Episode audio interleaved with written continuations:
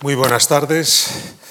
Vamos a proceder como el otro día. Les quiero también enseñar algún, algún libro que citemos especialmente.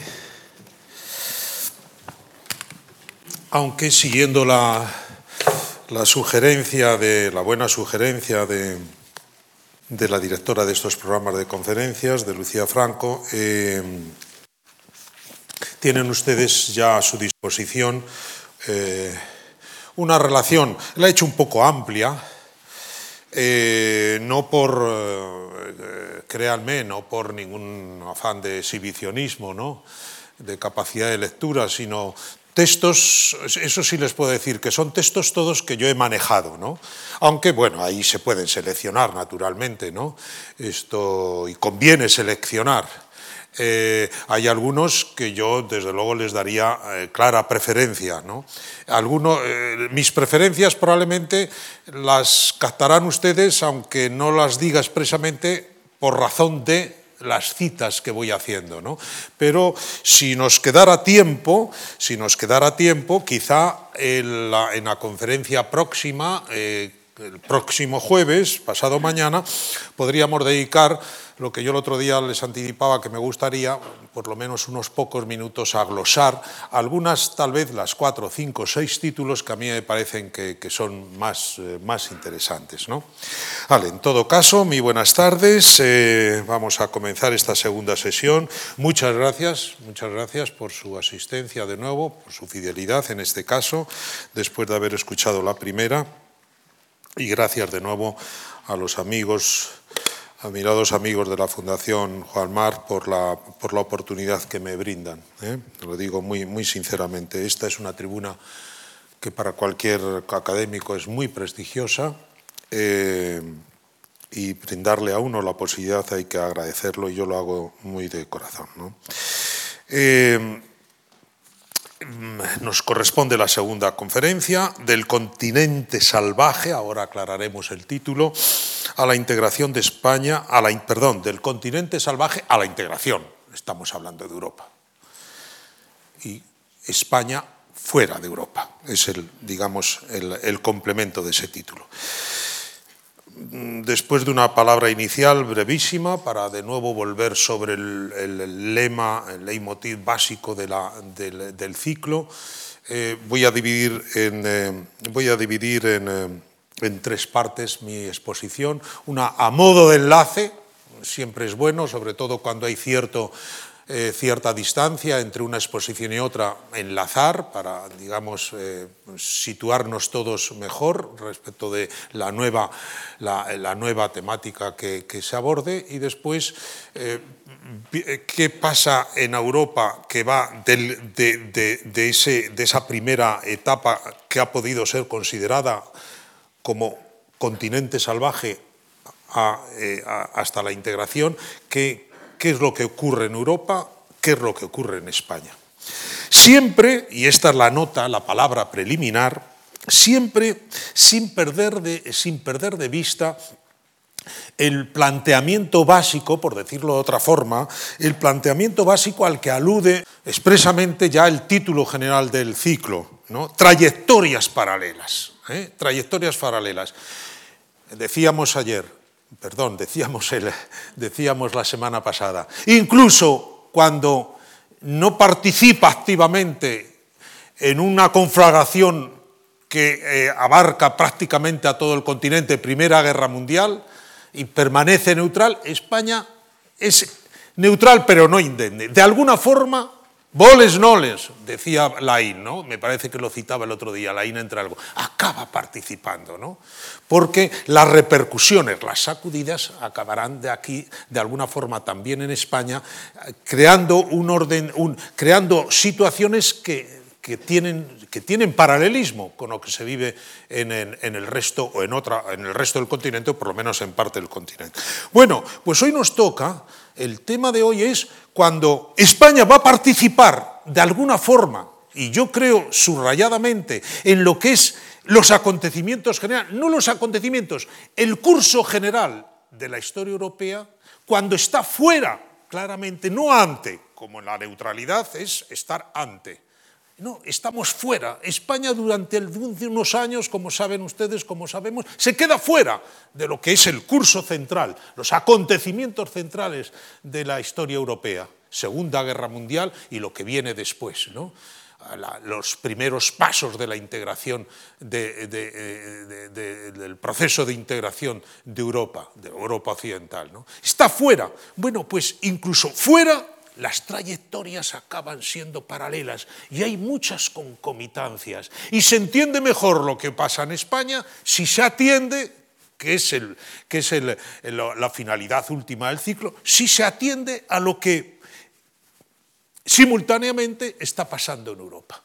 Ese es el planteamiento general del ciclo y al que, me gustaría saber, el que me, gustaría saber ser consecuente en lo que les voy a decir tres partes. Primero, a modo de recordatorio, tenemos que ser muy breves en esta primera parte para centrarnos fundamentalmente en las dos segundas, Europa, España, de, en Europa del continente salvaje a la integración, en España, de la España herida que sale de la guerra civil, a eh, la España que empieza a su modo a cerrar también la guerra civil, porque la integración europea, en definitiva, ha supuesto el cierre ¿eh? el cierre definitivo de lo que fue esa, esa, guerra civil europea, que tal vez empezara en 1914 y no terminó hasta avanzados los años 40.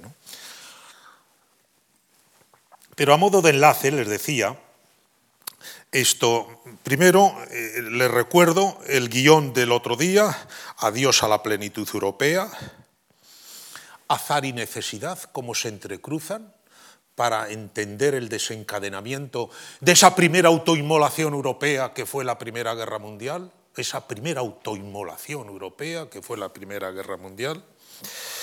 Nadie, quería, nadie decía quererla, todos la preparaban y más de uno la deseaba, en el fondo. ¿no? Esto, pero que se concatenan ahí toda una serie de, hechos que, producen la chispa devastadora. ¿no? Y después un cierre en falso, eran las tres puntos. ¿no? Un cierre en falso, un cierre, ahora volvemos mínimamente sobre ello, un cierre en falso que de alguna forma va a dar lugar a una Europa convulsa, la de los años 20 y 30, un primer quinquenio absolutamente tormentoso, que basta por lo menos el 24, y después una Europa que trata de rehacerse difícilmente, laboriosamente, y le llega, al poco tiempo, le llega el, shock tremendo que la, de la gran depresión que viene de Estados Unidos, ¿eh? que viene de Estados Unidos y eh, se, hace fuerte finalmente también en Europa. ¿no? Esto, ese es el, planteamiento básico, básico para el, perdón, el recordatorio de los puntos básicos del otro día y me permiten también en esta primera parte un poco algunas anotaciones complementarias, bien para subrayar cosas que el otro día acaso fuimos muy deprisa. Yo tengo un defecto que quiero meter muchas cosas en cada conferencia y no siempre eso es bueno, ¿no? Tal vez es mejor perdón la digresión, vamos, perdón el, paréntesis, eh, eh, ser más escueto y poder ir más, eh, más espaciosamente subrayando lo fundamental. Bueno, pues no sé, para compensar lo lo precipitada, que lo, muy precipitado, como pude hablar el otro día, muy precipitadamente, que pude hablar de algunos temas, permítanme ahora cinco o seis minutos esto, eh, anotaciones complementarias a lo del otro día para subrayar en algunos casos o para hacer costar en otros, digamos, cosas que a mí me parece que debemos de tener en cuenta, entre otras cosas también para entender mejor lo que viene después. ¿no? Rápidamente, seis anotaciones, ¿eh? se las digo casi telegráficamente, ¿eh? seis anotaciones. Primero, que yo creo, lo subrayé, pero me gusta subrayarlo de nuevo. El nacionalismo es el principal factor desestabilizador del orden europeo, quizás siempre, pero sobre todo de aquel orden europeo del que podemos decir que era un momento de plenitud, de, plenitud, ¿eh? la plenitud europea que acaba con la primera o que la Primera Guerra Mundial se lleva, se lleva consigo. El nacionalismo, no la lucha de clases, les decía el otro día, lo subrayo, no es la lucha de clases, que se venía predicando ya medio siglo al menos desde más, desde 1848, manifiesto comunista, no es la lucha de clases, es el nacionalismo lo que es el factor, digamos, que dispara todo, digamos, toda la, la, hecatombe que viene después, ¿no? Fundamentalmente, principal, no único, pero principal factor desestabilizador. Segundo, atentado de Sarajevo, alguno de ustedes se ha, eh, interesado especialmente. Tenga la, la, anotación que quiero hacer aquí, que no es algo singular. El atentado de Sarajevo no fue algo particularísimo en la época, era la época de la predicación directa por el hecho, ¿no? por, como decían los anarquistas, ¿no?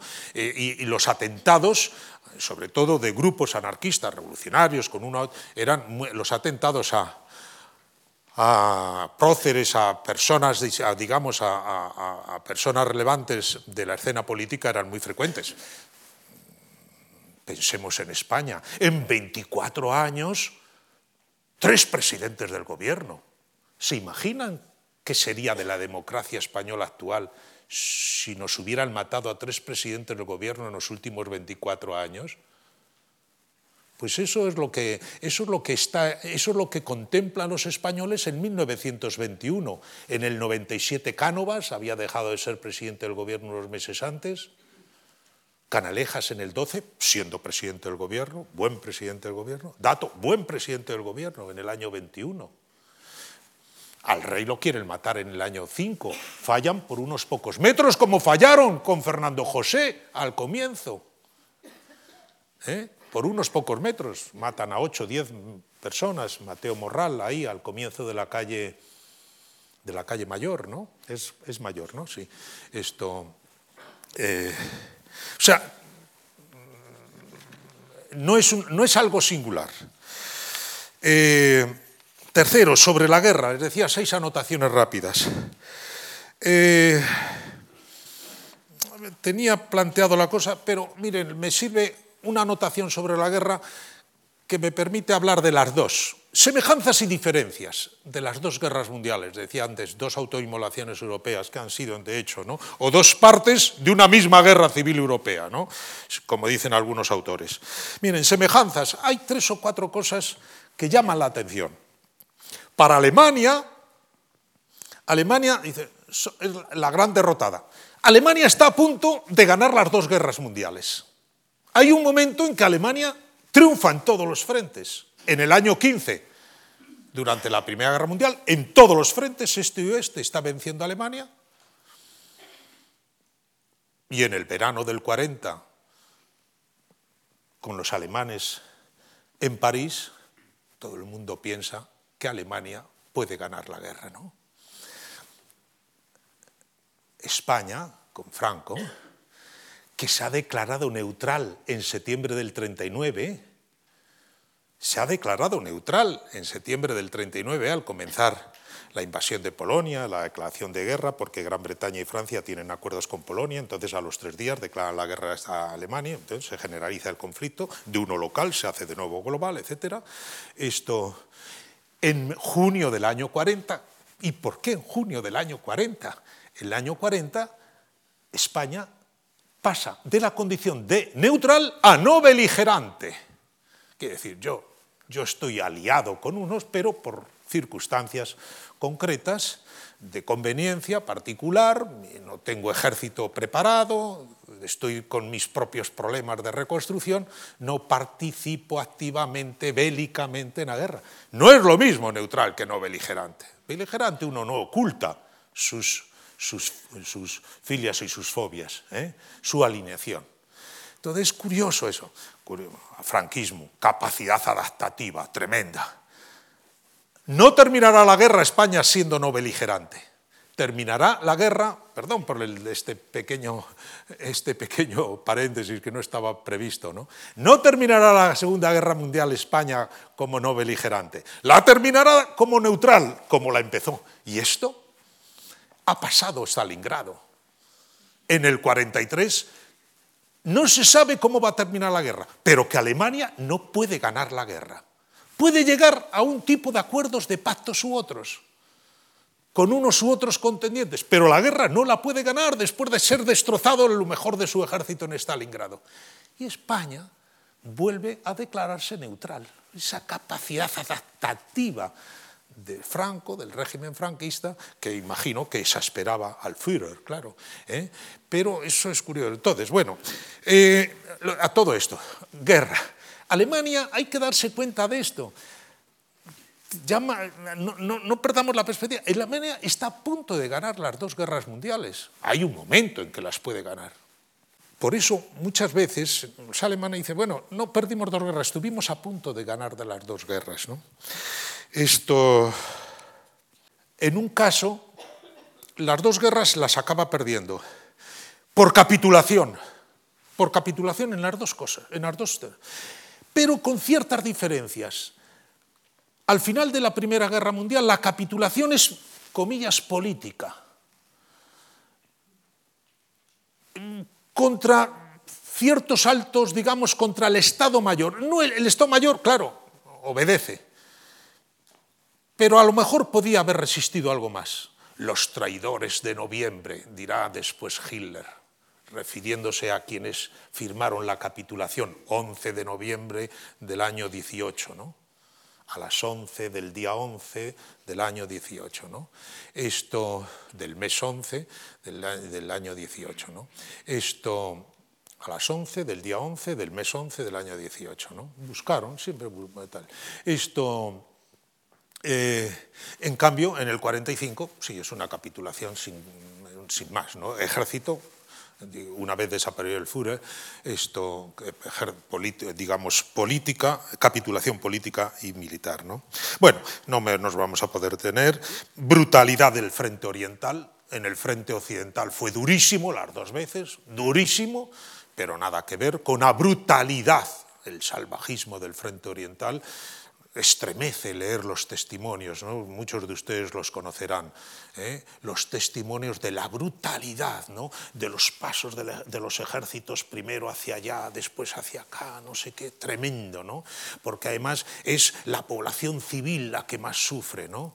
Eh, se, envenenan los pozos para que no puedan ser utilizados por quienes vengan detrás en las retiradas, se queman los ganados, las cosechas, tal, una cosa salvaje, ¿no? Se viola, se roba, se aniquila la población civil para, entre otras cosas, que no queden grupúsculos eventualmente de resistentes, detrás de las líneas, una cosa, el frente oriental, que nosotros en el occidente lo conocemos peor, porque se ha historiado mucho más literaria, histórica, cinematográficamente, la historia del frente occidental, ¿no?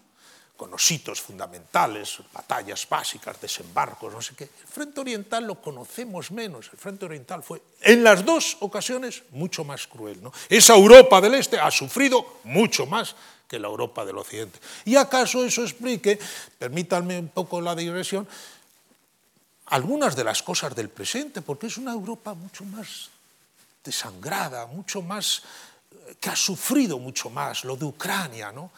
A Ucrania le mata, mueren eh, aproximadamente entre el 15 y el 20% de la población ucraniana en la Segunda Guerra Mundial. Y en Bielorrusia lo mismo, ¿no? Una cosa, entonces provincias de la Unión Soviética, tremendo, o sea. Y eso, bueno, eso nos queda a nosotros los occidentales, nos queda un poco lejos, ¿no? En las dos guerras mundiales ocurre lo mismo. El pasillo de Bélgica se repite perfectamente en la Primera Guerra y Segunda Guerra Mundial. Bélgica como pasillo para la invasión de Francia por parte de Alemania. Polonia, la gran sacrificada, en las dos guerras mundiales, en las dos guerras mundiales, ¿eh? hacia allí y hacia acá, la gran sacrificada, el país que acaso más sufre. Esto. Hay, hay semejanzas, hay diferencias, tengo que ir más rápido. Miren, la principal diferencia, aparte del cierre, ahora volvemos sobre el cierre, que uno es falso y otro acaba siendo auténtico, verdadero, falso, verdadero, entre comillas.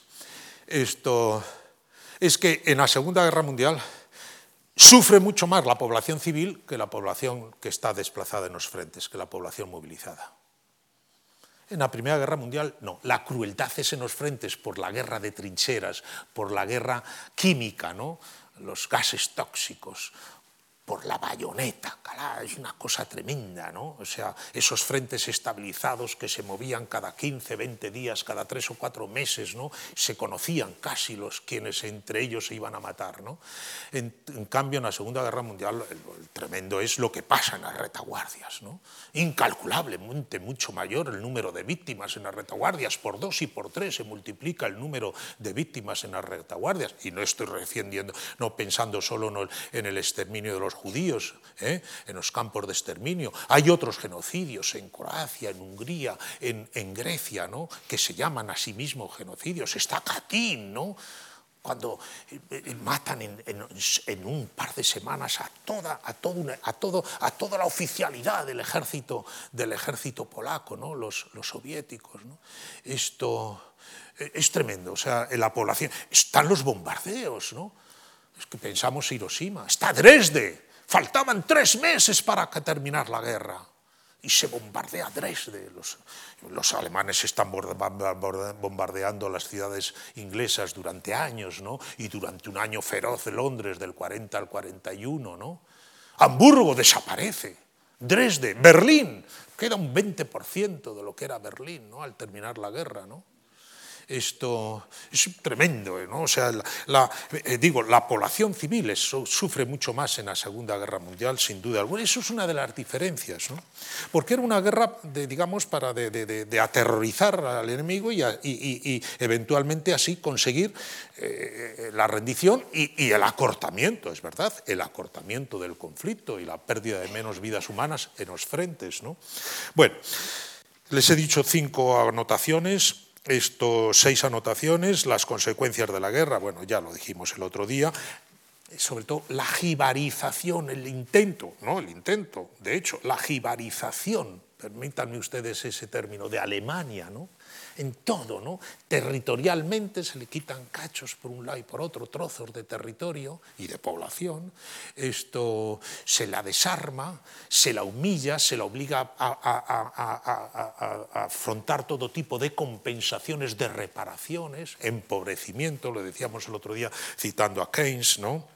El desmantelamiento de Austria-Hungría, es impresionante. Saben ustedes que Austria antes de la guerra tenía 32 millones de habitantes. La Austria, que sale de, la guerra, tiene 6. Y Hungría, que tenía 20, mantendrá 8 millones de habitantes. Se desmembra aquel imperio austrohúngaro. ¿no? En fin, esto, la recomposición del escenario internacional. Y después, la quinta consideración es el clima sociocultural de entreguerras. ¿no?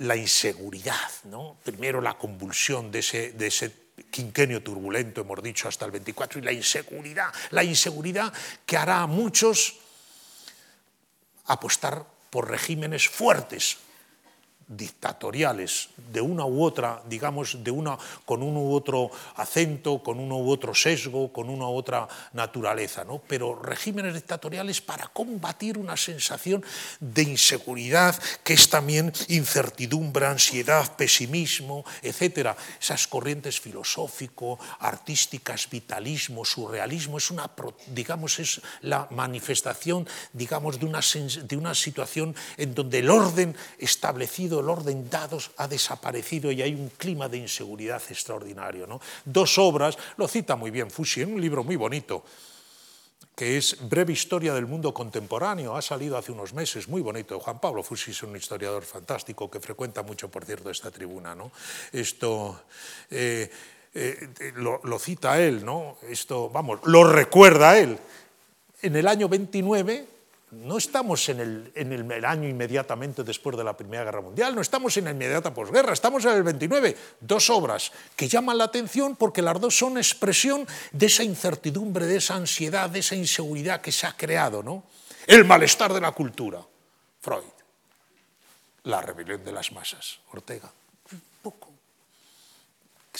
Tienen paralelismos las dos obras, vamos, tienen paralelismo responden un poco a, ese mismo clima un poco cultural. ¿no? Y después la sexta, la sexta anotación, España neutral pero no indemne. Aquí tenemos nuestro, el año 17 es el, arco en ruinas, es cuando se viene abajo todo, los militares, eh, la protesta de los militares, las juntas de defensa, la huelga general, los parlamentarios, les decía el otro día, reuniéndose fuera de la sede parlamentaria, etcétera. Trienio bolchevista, aquel notario de Bujalance Juan Díaz del Moral escribió aquel libro estupendo, Historia de las agitaciones campesinas en Andalucía. Pensaba hacer ocho tomos, uno por provincia. El primero fue tan vasto, Córdoba, que no le dio tiempo a hacer más. Y, el libro acabó llamándose Historia de las agitaciones campesinas andaluzas, Córdoba un tomo de 400 páginas, ¿no? 500 páginas, letra pequeña, ¿no?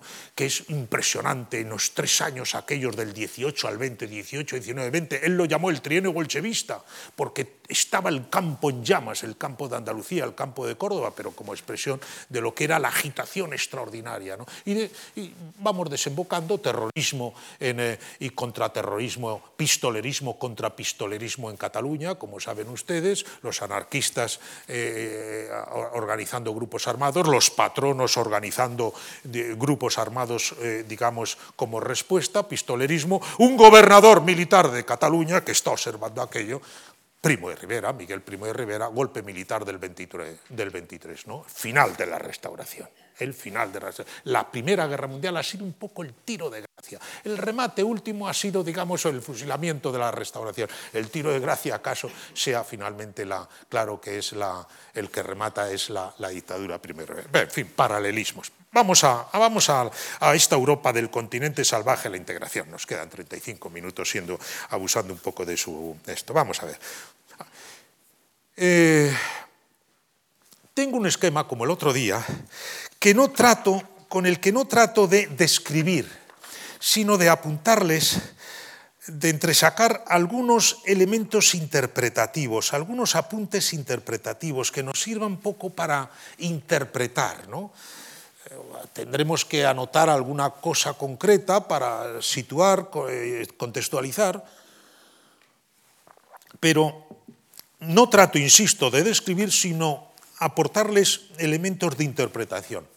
Me salen tres puntos, quiero subrayarles, con relación a esta Europa que sale de la guerra mundial y llegará a la integración, eh, y tres puntos relativos también a España, que ya verán, yo no quiero forzar las cosas, me parece que no he forzado las cosas, pero que salen. Yo se lo decía antes a Lucía Franco, comencé a preparar esta conferencia sin esquema previo esto se lo puedo asegurar sin esquema previo y al final van encajando las cosas. Vamos a ver si les transmito esto, esto mismo que les estoy diciendo. Mire, esto les sé transmitir lo que, lo que, lo que los planteamientos básicos. Europa, primero Europa, después España. Del continente salvaje a la integración. Primero, continente salvaje. Bueno, está tomado de este libro magnífico, estremecedor. Hay veces en que hay que dejar de leerlo por las cosas que cuenta, que ha salido muy, muy recientemente. El título, digo, se lo enseño porque el título eh, está tomado de ahí, ¿no? de este eh, autor eh, londinense, Kate Love, que se llama Continente Salvaje. Europa después de la Segunda Guerra Mundial. Y como dicen en el prólogo, dice, bueno, yo quiero ocuparme de qué pasa en Europa justo después de la Guerra Mundial. Entre el final de la Guerra Mundial y los procesos de integración que empezarán con el carbón y el acero, la Comunidad Económica del Carbón del Acero, antes la creación del Consejo de Europa ya en el 49, Plan Marshall a partir del 48, 49, 50, 51, fue un programa de recuperación de cuatro años. Eh, parece que del final de la Guerra Mundial, un continente desolado, enfrentado, etcétera, se sale y bueno, eh, sin solución de continuidad entramos en una fase larga de paz, de democracia, prosperidad. Dice, no, hay, un intervalo, hay un intervalo que conocemos mal, en el que por unas otras razones no nos hemos detenido. Y ese intervalo es el que va del final de la, del final de la Segunda Guerra Mundial en Europa, capitulación del ejército alemán en mayo del 45, hasta eh, que las cosas empiezan a recomponerse. ¿Y eso hasta cuándo dura? Él llega hasta el 49, pero fundamentalmente dice, hombre, hay fases. Primero, la segunda mitad del 45, es un espanto, porque es la política de venganza, es la política de venganza y de, y de ajuste de cuentas, en un continente, dice él, sin instituciones, sin instituciones, está, no, no, hay instituciones ni, legal, ni, ni, parlamentarias, ni judiciales, etcétera, en muchos de los países, en los países derrotados sobre todo, y Alemania tenía 20 millones de trabajadores que no eran alemanes en sus centros de producción porque los había ido nutriendo de franceses, húngaros, eh, griegos, rusos, muchos de ellos, italianos, etcétera, ¿no? ¿Qué pasa con esa gente? ¿Qué pasa con la gente que sale de los campos de exterminio? Esto y hace una, hay una primera fase tremenda hasta finales del 45, otra segunda fase hasta el 47 aproximadamente, continente todavía salvaje, y bueno, digamos, queda ya los, los últimos, en, algunos países concretos esto puede, eh, puede fecharse, esta, esta, esta primera, digamos, este periodo durísimo, áspero, este, esta, este epílogo áspero del epílogo de la Segunda Guerra Mundial hasta, digamos, el final, de la, el final de la década, hasta el año 49. Pero sobre todo, como les digo, esto 45 y en parte hasta el 47. ¿no? Esto, esa es la justificación de continente salvaje, ¿no? que tal vez debía, yo creo que quizá está entre comillas en el, en el programa. ¿no? Entonces, rápidamente, esta es la primera consideración.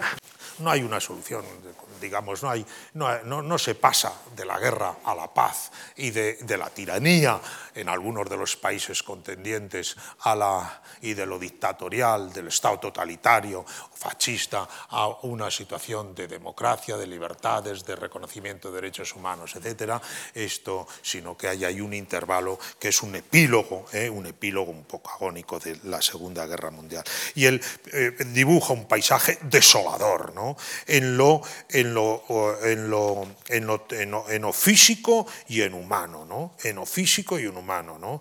Esto con destrucciones eh, tremendas, vamos, la, la, Europa destrozada de la Segunda Guerra Mundial, el paisaje, él dibuja un paisaje, un paisaje destruido, mejor dicho, físicamente, el paisaje desolador desde un punto de vista humano. ¿no? Esto, guerras civiles, en Grecia, en Yugoslavia, en Polonia, en Ucrania, en los países bálticos, grupos de guerrilleros armados durante todos esos años, expulsiones, deportaciones, desplazamientos. Eh, solo en Alemania 17 millones de desplazados en territorio alemán, en la gran Alemania, claro, en la gran Alemania hitleriana, ¿no?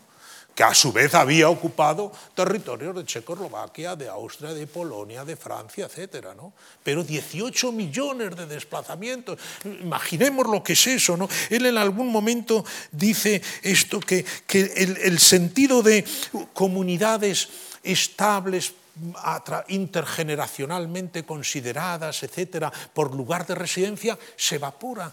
en aquella Europa de inmediatamente después de la guerra, lo que predominan son esos grandes movimientos, desplazamientos de población, de, población errante, que, que, no sabe muy bien dónde ir porque los lugares de origen están, están arrasados en muchos casos. ¿no?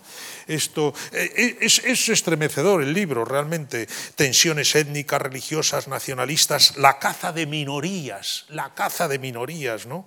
Una caída en anarquía, él dice absolutamente, ¿no? Venganza, la venganza de los trabajadores esclavos. 20 millones estaban trabajando en fábricas alemanas, porque los jóvenes alemanes estaban en los frentes. 20 millones reclutaron los alemanes para trabajar en sus fábricas. Dice, la venganza de los trabajadores esclavos, ¿no? Una vez que desaparece esa situación, ¿no? Esto la mano de obra esclava. ¿no? Eh, las hambrunas, ¿no? el desarraigo, el concepto de comunidades estables inalterado durante generaciones fue erradicado de una vez por todas. La hambruna, ¿no? la escasez, las cartillas de racionamiento, pero hasta que se establecen cartillas de racionamiento y se puede atender a la población itinerante, etcétera, que son millones de personas, pasa tiempo, ¿no? Eh, en Naciones Unidas ha creado un organismo de socorro, ¿no? Esto, pero pero no puede atender a, millones y millones de gente. Los ejércitos de los países aliados tratan de, atender, pero son a, pequeñas partes, a pequeñas porciones de, la inmensa masa, de esa masa, digamos, de, gentes que quedan, que quedan a la intemperie. ¿no? La hambruna, ¿no? escaseces, racionamiento generalizado. El racionamiento en Hungría era asegurar 555 calorías por persona y día. Fíjense, 555 calorías por persona y día Reaparecen las enfermedades propias de la escasez en toda Europa, malaria, tuberculosis, palagra, etc. Destrucción moral, prostitución, saqueo, robos, mercado negro, violencia, violaciones, delincuencia juvenil, etc. Muertes de prisioneros. Solo en los campos soviéticos de prisioneros muere 1.200.000 personas, el 10% de los que estaban prisioneros, que eran 11 millones, 12 millones casi. Pero fíjense, 1.200.000. Es decir, que al número de víctimas de la guerra hay que ir sumando los millones de víctimas después de la guerra. Bueno, primero, continente salvaje, a justificarles el título que me parece. ¿Saben cómo termina Kate Love? Una cosa que no se permite enlazar con lo que viene después. El hecho de que Europa se las arreglara para salir de este fango y luego pasar a convertirse en un continente próspero y tolerante, parece poco menos que un milagro parece poco menos que un milagro. Vamos a referirnos al milagro inmediatamente después, pero entre medias, entre este continente salvaje y el milagro, que en definitiva, y está bien subrayarlo hoy, cuando lo que domina es cierto, cierto halo de antieuropeísmo, ¿no? esto, anti-Unión Europea, esto, entre el continente salvaje y el milagro hay un intervalo. El intervalo es que hay que cerrar aquella situación, que hay, y ojalá que la hagamos ahora de una forma verdadera, que no sembremos de nuevo las semillas de la reproducción de la tragedia. Y entonces, mi, mi, sugerencia interpretativa es la siguiente. Aquí tenemos, nos encontramos con un cierre demorado, pero verdadero. O si quieren, vamos hacia un cierre verdadero, si fue falso el del final de la Primera Guerra Mundial, un cierre en falso, Ahora acabaremos encontrando, Europa acabará encontrando un cierre verdadero, digamos por contraposición, entrecomilladamente también, entre comillas, aunque demorado, cuesta llegar a ello, ¿no? Como hemos dicho, porque hay esos, digamos, hay esos interregnos tremendos, tal. Es un, es un cierre verdadero, aunque demorado, ¿no? En 1947 dice, todavía en 1947, Tony Judd, el mejor libro, sin duda alguna, yo lo comentaba antes con nuestra directora del programa de conferencias, esto, este es un libro maravilloso que hablaremos de él. ¿no? Esto es una sinfonía sobre lo que ha sido la Europa desde la Segunda Guerra Mundial hasta la actualidad, hasta la víspera de nuestros... Eh, posguerra se llama, ¿no? de este gran historiador, eh, de este gran historiador que ha muerto hace muy poquito y muy relativamente muy joven. ¿no? En 1947 Europa se enfrentaba a una elección, o recuperarse o derrumbarse. Y lo que yo quiero apuntarles a ustedes es que este cierre, que finalmente, aunque demorado, porque va a llevar años encontrarlo, esto, este cierre y realizarlo, este cierre, la intervención de los Estados Unidos de América del Norte es fundamental. La intervención de Estados Unidos es fundamental.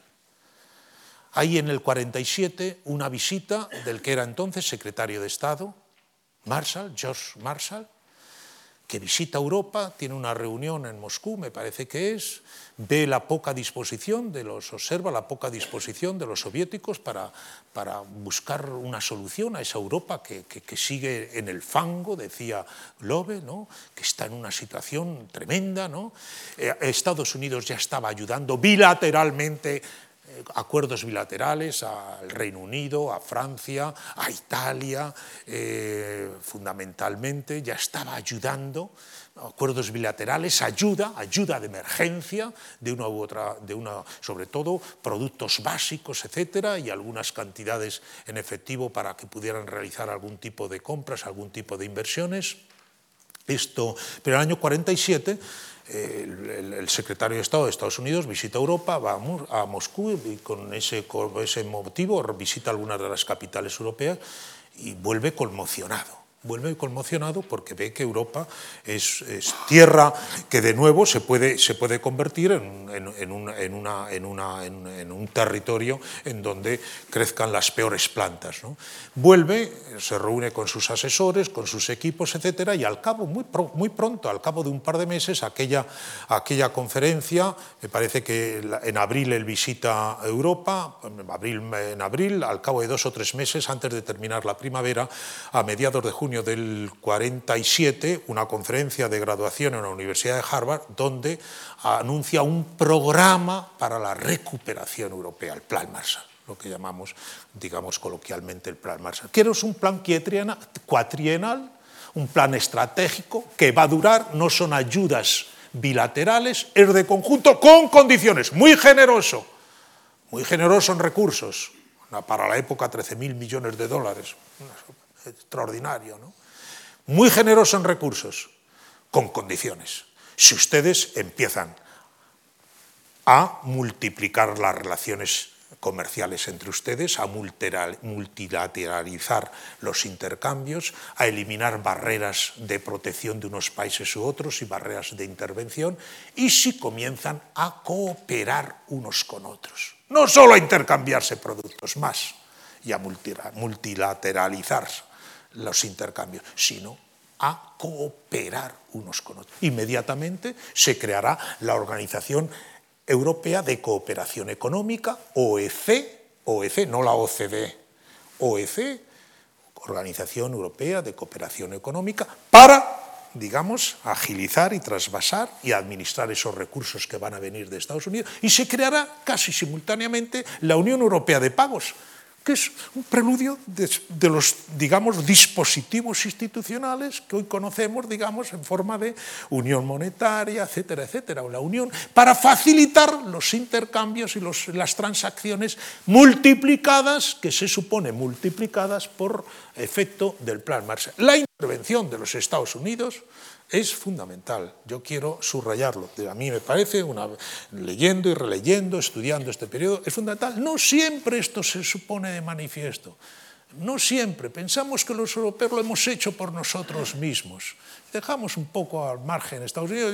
aquella cosa bueno, acaban siendo los más beneficiados porque una Europa recuperada va a adquirir productos del único país mundo occidental que está con capacidad de producción, digamos, extraordinaria, ¿no? porque no ha sufrido en su territorio la devastación que han sufrido todos los campos, todos los centros de producción, una buena parte de los centros de producción europeos. ¿no? Claro que adquirimos ahí productos, pero eso no le quita nada al planteamiento generosamente, inteligentemente estratégico de los Estados Unidos que supuso el Plan Marshall. Y es un antes y un después porque esa, digamos, ese incentivo, ese estímulo a la cooperación, inmediatamente se traducirá desde el año 50 ¿eh? Eh, año 49 ya se crea el Consejo de Europa, ahí hay un cuatrienio estupendo eh, que va del 47 al, 40, al, del 47 al, al, 51, abril del 47 al abril del 51, ¿no? pero inmediatamente se creará la Comunidad del Carbón y Acero en el 51, etc. ¿no? La intervención de Estados Unidos es, me parece a mí, especialmente importante. ¿no? Esto, ahí les decía, tengo que ir un poquito de prisa, son tres puntos, ahora pasamos ya al milagro europeo al comienzo del milagro europeo, hay cuatro años cruciales. Me detengo en esto porque es lo menos conocido, más, mucho más conocido después ya el curso de la integración a partir del Tratado de Roma, 1957. Pero hay cuatro años cruciales, les decía, desde abril del, del 47 hasta abril del 41. Son cuatro años en donde parece como si se densificar a la historia por la cantidad de acontecimientos que ahí se aprietan, ¿no? que ahí se reúnen. ¿no? Eh, fíjense, abril del 47, esa visita del secretario de Estado Marshall a Europa, que pone en movimiento todo, junio, cuando se hace público el programa de recuperación europea para Marshall. Eh, Inmediatamente se reúnen los ministros de Asuntos Exteriores de Europa, hasta 22 en París, para darle una contestación a esa propuesta de los Estados Unidos. La Unión Soviética deja la reunión, se queda fuera. Esto a España no se le invita. Hay dos, países importantes a los que no se le invita. España, digamos, en el occidente y en el oriente. Eh, la, eh, la Unión Soviética sí se invita. La Unión Soviética declina y obliga a declinar a sus satélites, que querían entrar naturalmente, Hungría, Checoslovaquia, Polonia, etc. ¿no? Claro que querían, porque algunos de ellos estaban beneficiando de aquellas ayudas bilaterales de inmediatamente después de la guerra. La Unión Soviética obliga a la Europa del Este a quedarse fuera del Plan Marshall. El Plan Marshall solo acabará beneficiando y podrán acogerse a él, a ese plan cuatrinal de, de recuperación, programa de cuatrinal de recuperación europea, de recuperación de Europa, los países occidentales. ¿no? Esto es en julio, en el 48 ya se crea la OEC, les decía antes, un poco después, un año después, la Unión Europea de Pagos. En el año 48, 49, esto es muy bonito, vamos, muy bonito. Año 48, preludio del reconocimiento de una, Alemania federal, de, un, nuevo Estado alemán, la, la, república, la que acabará siendo República Federal Alemana, desde mayo del 49, pero en el 48 se crea un nuevo marco, el Dutch Mark, frente al Reichsmark del, del Tercer Reich.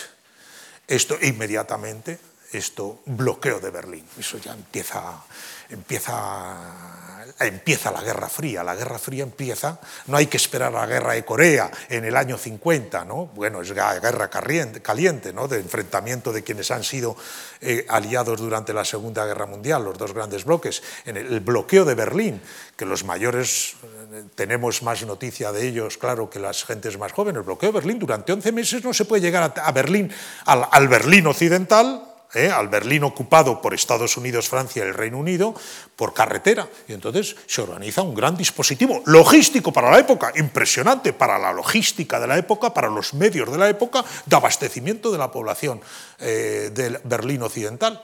De tal forma que al cabo de 11 meses Stalin tiene que ceder y unilateralmente levantar el bloqueo. Inmediatamente creación de la República Federal Alemana. Ya estamos en otro. Esos cuatro años, ¿eh? esos cuatro años que entre medias ha creado el Consejo Europa, entre medias la declaración de Schuman.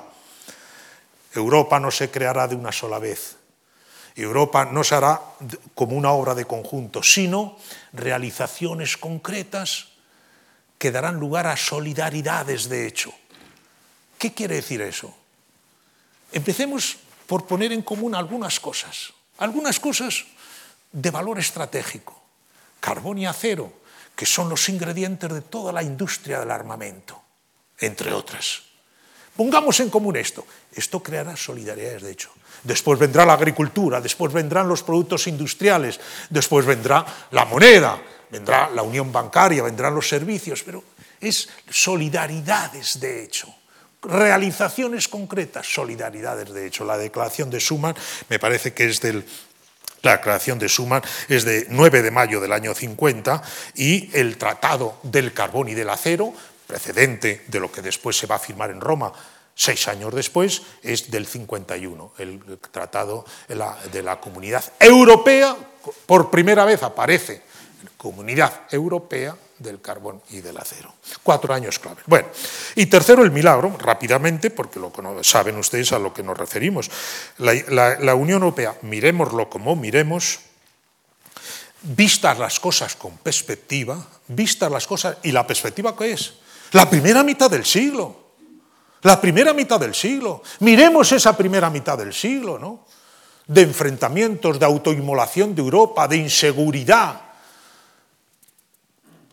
de restricción a las, a las, transacciones económicas, de proteccionismos nacionales. ¿no? ¿Cuál es la segunda mitad del siglo? La segunda mitad del siglo es la apertura de fronteras desde todo tipo de es la paz, es la apuesta por la democracia. La primera mitad del siglo hubo el, la época de las tiranías. Vistas con perspectivas, comparadas las dos mitades del siglo, Europa es un poco eso que decía Kay Love al terminar ¿no? su libro, es un milagro, ¿no? Es poco menos, él decía, un milagro, ¿no? Es una utopía realizable. Ha habido utopías destructoras y autodestructivas finalmente en Europa del siglo XX. La Europa de las grandes decepciones, decía Julian Green, ese gran novelista norteamericano, que se lee muy poco, ¿no? También decía la, la época, el siglo XX, la época de los grandes mataderos. Tremendo, ¿no? Esto así fue. Eh, eh, pero frente a todo ello, claro, esta Europa en paz, que apuesta por la democracia, que ha ido ganando cuotas cotas de prosperidad, cotas de prosperidad. No para todos, pero para una gran parte de la población, que ha conseguido un nivel de seguridad para sus gentes como nunca antes habíamos tenido. ¿Qué es la seguridad? El estado del bienestar. Estar asegurados contra las principales contingencias en la vida de las gentes. La enfermedad, la edad, la invalidez. Eso es la seguridad. Esos son los estados del bienestar europeos. Eso, frente a aquella primera Europa, vistas las cosas con perspectiva, tenemos problemas, claro.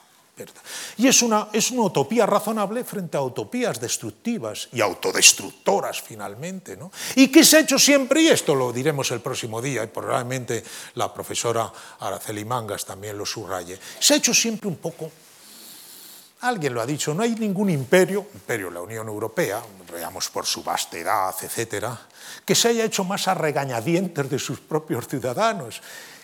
Esto que estamos viviendo hoy tal vez tiene elementos singulares, esta ola de nuevo de, de euroescepticismo, eurodesencanto, como queramos llamar, pero así muy recurrente. ¿no? En los años 60 era el veto a, la Unión, a, Gran Bretaña, al Reino Unido por parte de Francia, 62, 67, tanto con conservadores como con laboristas gobernando en el Reino Unido.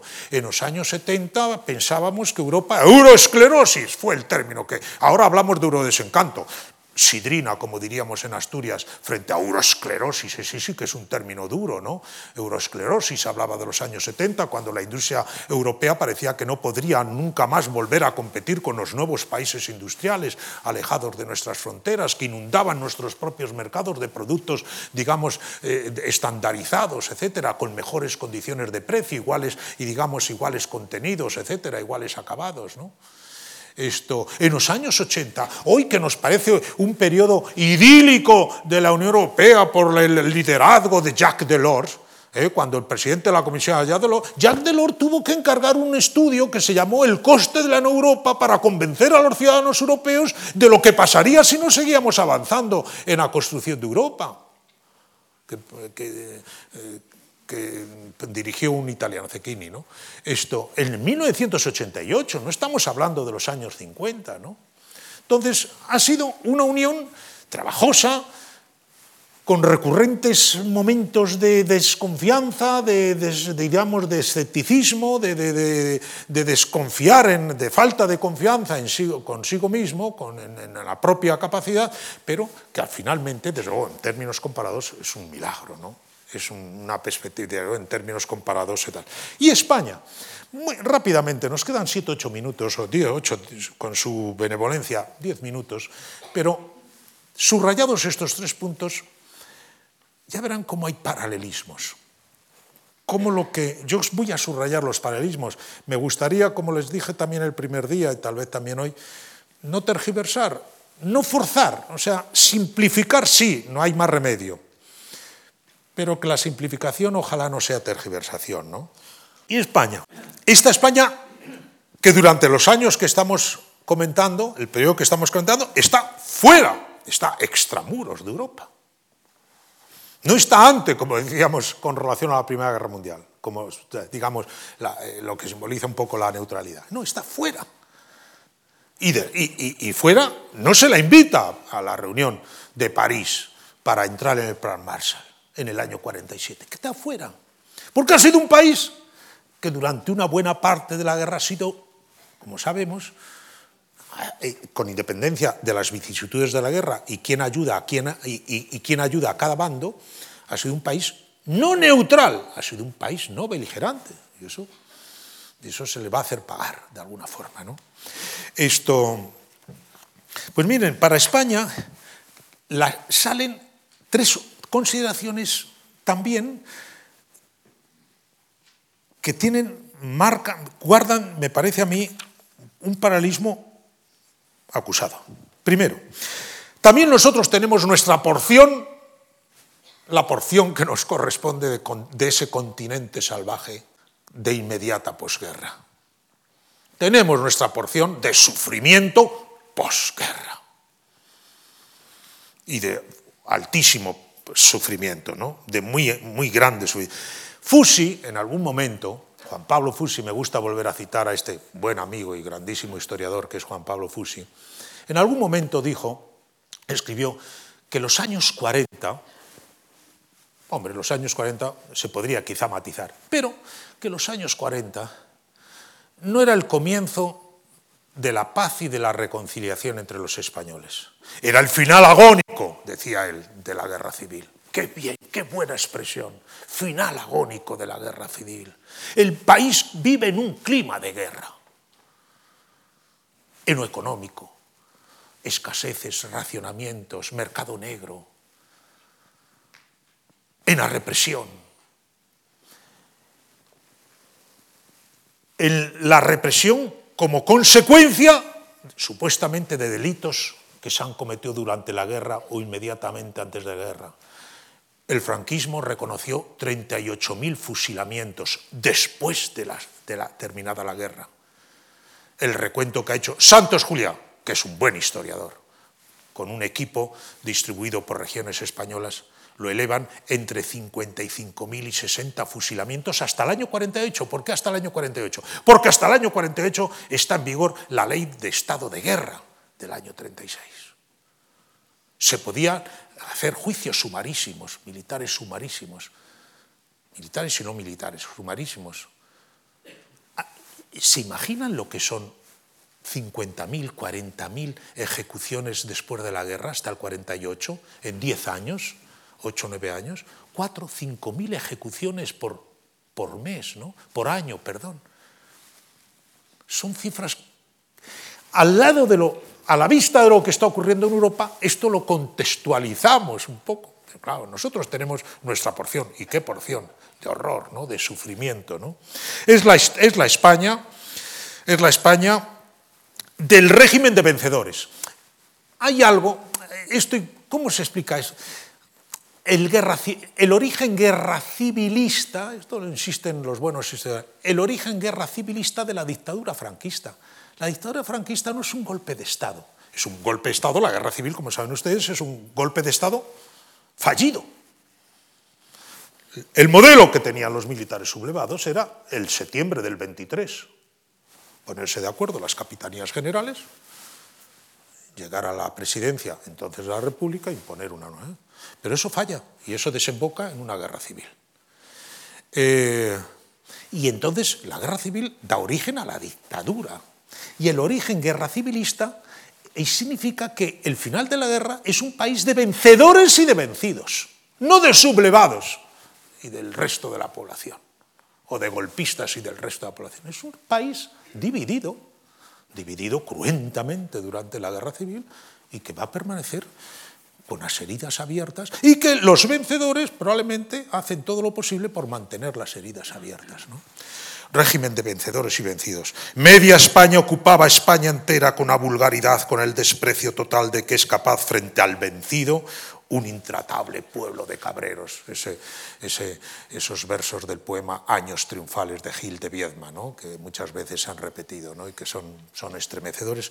Yo creo que capta bien lo que fue aquello, ¿no? El largo túnel de la posguerra, ¿no? El clima de guerra, ¿no? Esto, la demografía es muy reveladora, permítanme ustedes que se lo diga, ¿no? La demografía es muy reveladora. Diez años después de terminar la guerra no se han recuperado los índices de, natalidad y denuncialidad entre los españoles. No se han recuperado. El baby boom aquí hay que esperar 15 años, hasta mediados de los años 50. En Estados Unidos es el año 46, en los países, en, en este continente salvaje hay que esperar dos o tres años, hasta que empieza la recuperación. Pero en España hay que esperar hasta mediados de los años 50. Las cartillas de racionamiento aquí que se extienden por toda Europa, porque hay que asegurar elementalmente algunos productos básicos para cada, cada unidad familiar, etc. Es un, expediente típico, un artilugio típico de todas las situaciones de emergencia. En España duran hasta el 51, eso me acuerdo yo de niño, claro, hasta el 51 para algún tipo de productos y hasta el 53 para otros. Hasta el año 53, la guerra ha terminado en abril del 39, ¿no? Eh, bueno, no me puede detener el TC. Después, ¿qué viene? Después viene nuestra porción de Plan Marshall. Segunda consideración para España. Viene nuestra, nuestra porción de plan Marshall. Nos quedamos fuera del plan, del programa de recuperación europea propiamente dicho, es el plan Marshall, 48-51, cuatro años, 48, 49, 50, 51. Pero las cosas empiezan a cambiar dentro y fuera, fuera y dentro, tal vez antes fuera que dentro la estabilización, decía Ullastres, que fue un hombre muy inteligente, aquel ministro de Comercio del 57 al 62 y después de representantes de España en las comunidades europeas, en Bruselas, etcétera, etcétera, ¿no? y al que no se le ha hecho gran justicia en reconocimientos posteriores. Berto Ullastres en algún momento dijo, en España los cambios o se hacen desde fuera o no se hacen.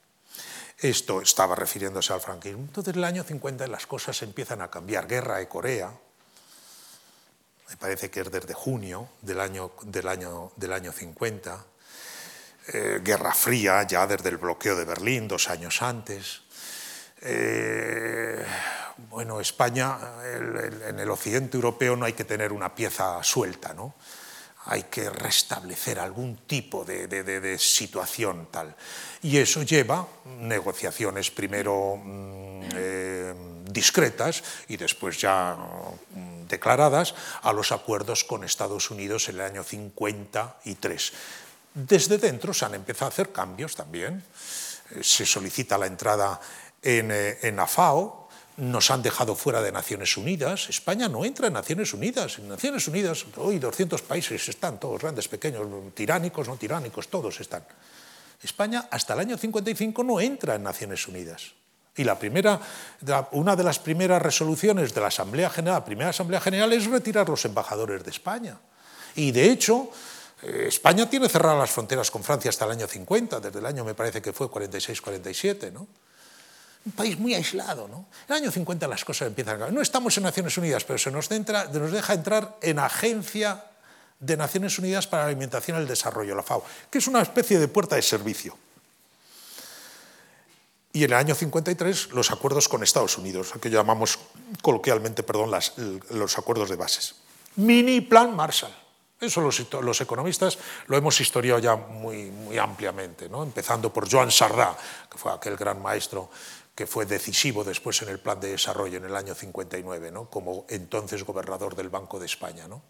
Esto, el maná, decía él, no fue mucho, pero fue un maná, porque la tierra estaba reseca, fue una lluvia de primavera, ¿no? para una tierra seca. Son expresiones todas de, Joan Sardá, que era un hombre muy austero, esto en sus expresiones también, esto, pero no pudo en aquel momento, refiriéndose a lo que significó el mini plan Marshall para España, aquello. Curiosamente, los Estados Unidos dan fondos eh, y dan en, especie y en, especie y en, dinero, esto, ayudas con las mismas condiciones que imponen a los europeos para acogerse al Plan Marshall. Eliminar instancias interventoras, abrirse al comercio internacional, empezar a pensar hacia afuera que nuestros productos empiecen a, eliminar barreras tanto de entrada como salida. No, no nos pueden pedir que nos, que nos incorporemos al proceso ya en ese momento en curso que llevará al Tratado de Roma pero exigen eliminar elementos de intervención y abrir las fronteras ¿eh? y abrir las fronteras económicas exteriores. Curioso en eso. Claro, y eso es un incentivo también para España extraordinario para avanzar en esa senda. Avanzar esa senda hasta el 59. El 59, como saben ustedes, es, alguien dijo, final de una época comienza otra de un punto de vista económico, plan de estabilización y liberalización del verano del 59. Cuando el gobierno español, dirigiéndose al Fondo Monetario Internacional y al Banco Mundial para recabar ayuda y fondos, hace aquel, escribe aquel memorándum aprobado el 30 de junio por el Consejo de Ministros y dirigido a Washington en las fechas inmediatamente posteriores con aquella frase lapidaria que yo casi sé de memoria, la tengo ahí, pero con aquella frase lapidaria que la sé de memoria tantas veces repetida. Ha llegado el momento de eliminar intervenciones heredadas del pasado que han dejado de tener sentido y de alinearse con los países del mundo occidental y de alinearse con los países del mundo occidental.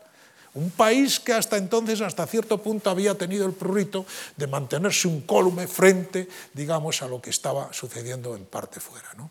Entonces, eso es el decenio bisagra, es nuestra porción de, de digamos, de plan Marshall, de, digamos, de... Voy más, Déjenme decirles un poco más, un segundo más a propósito de esto, porque el tercero ya es lo más conocido, los años 60, es nuestra porción de milagro, en definitiva, ¿no?